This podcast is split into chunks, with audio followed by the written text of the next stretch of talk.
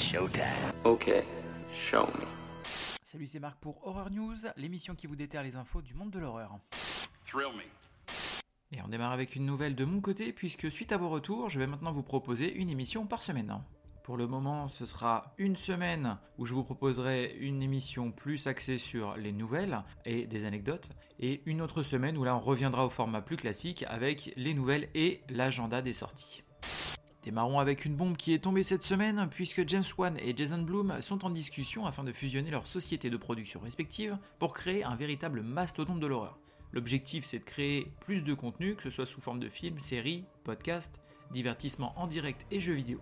Les deux sociétés combinées représentent plus de 11 milliards de dollars de box-office avec des films comme The Conjuring, Paranormal Activity, Sinister ou encore les American Nightmare. Personnellement, il y a quand même beaucoup de ces films et de ces franchises que j'apprécie beaucoup, donc euh, j'attends de voir ce qu'ils vont nous proposer. Neil Marshall, notamment réalisateur de films comme Dog Soldiers ou The Descent, prépare une nouvelle série en 6 épisodes du nom de Nightshade.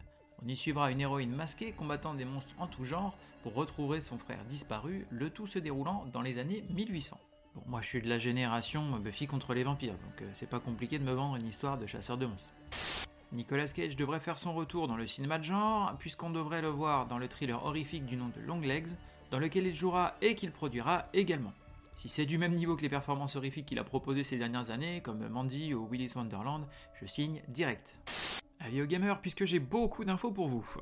On a les premières images pour le remake du jeu de 2006, Sherlock Holmes The Awakened, dans lequel Sherlock va enquêter pour se retrouver dans un univers cauchemardesque dans lequel il rencontrera même le grand Cthulhu. Ensuite, on a deux nouveaux jeux vidéo en réalité virtuelle, ou VR pour ceux qui sont équipés, et ils seront en préparation pour 2023. On a d'un côté Ghostbusters Rise of the Ghost Lord, et de l'autre Stranger Things The VR Experience, dans lequel le joueur incarnera Vecna. Donc le pitch officiel pour Stranger Things, c'est devenir un explorateur de réalités inconnues en créant un esprit de ruche et en apprivoisant le néant. Envahissez les esprits et provoquez des cauchemars dans votre quête de vengeance contre Eleven et Hawkins. Quant à Ghostbusters, il vous enverra à San Francisco pour vous dresser face au Seigneur des Fantômes. Vous visiterez ainsi en solo ou en coop jusqu'à 4 joueurs la mythique ville californienne en traquant les manifestations surnaturelles jusque sur l'emblématique Golden Gate Bridge. Les trailers sont déjà disponibles pour les deux jeux et c'est vrai que c'est plutôt sympa. Jeu vidéo toujours avec le jeu Dead Island 2 qui est repoussé une nouvelle fois pour une sortie cette fois-ci prévue le 28 avril 2023. Rappelons que le premier du nom est sorti en 2011 et que le dernier en date remonte à 2014. Je vous invite à vous remémorer ou à aller découvrir la bande-annonce du premier jeu, c'était vraiment une œuvre d'art. Et enfin on termine sur les news jeux vidéo, puisque le jeu Control 2 est officiellement lancé, mais avant ça le studio travaille sur Alan Wake 2. Control nous plaçait dans la peau de la directrice d'un équivalent de la fondation SCP, si vous savez la légende urbaine ultra populaire sur le net. Et donc cette dernière était douée de pouvoirs télékinétiques très puissants, et le jeu était très original dans son développement et son dynamisme. Quant à Alan Wake, sorti en 2010, il nous a incarné un écrivain à la recherche de sa fiancée disparue dans un univers glauque. Une histoire riche, pleine de tensions et de rebondissements. Ryan Murphy cartonne sur Netflix et signe donc pour une saison 2 de The Watcher. Personnellement, la première m'a pas vraiment convaincu, mais n'hésitez pas à me dire ce que vous en avez pensé.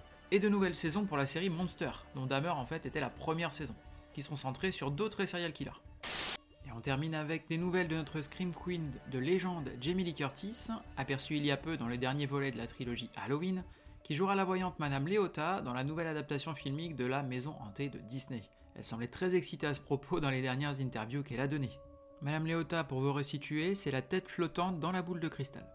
On avait déjà eu droit à une adaptation de cette attraction mythique de Disney en 2003 avec Eddie Murphy et c'était Jennifer Tilly qui jouait Madame Léota à l'époque. Time. Le saviez-vous? Dans le premier film Candyman, Tony Todd devait se remplir la bouche avec de vraies abeilles, et seule une sorte de protège-dents bricolé les empêchait de descendre dans sa gorge. Plus de 200 000 abeilles vivantes ont été utilisées lors du tournage. Merci à vous d'avoir suivi cette émission. Vous pouvez me retrouver sur toutes les plateformes de podcast, Spotify, Deezer, Apple Podcast, Google Podcast, etc. Je vous invite à laisser un avis ainsi qu'une note pour m'encourager et aider à faire connaître le podcast. N'hésitez pas à me suivre sur la page Facebook de l'émission, vous pouvez commenter ou m'envoyer un message et je vous répondrai avec grand plaisir.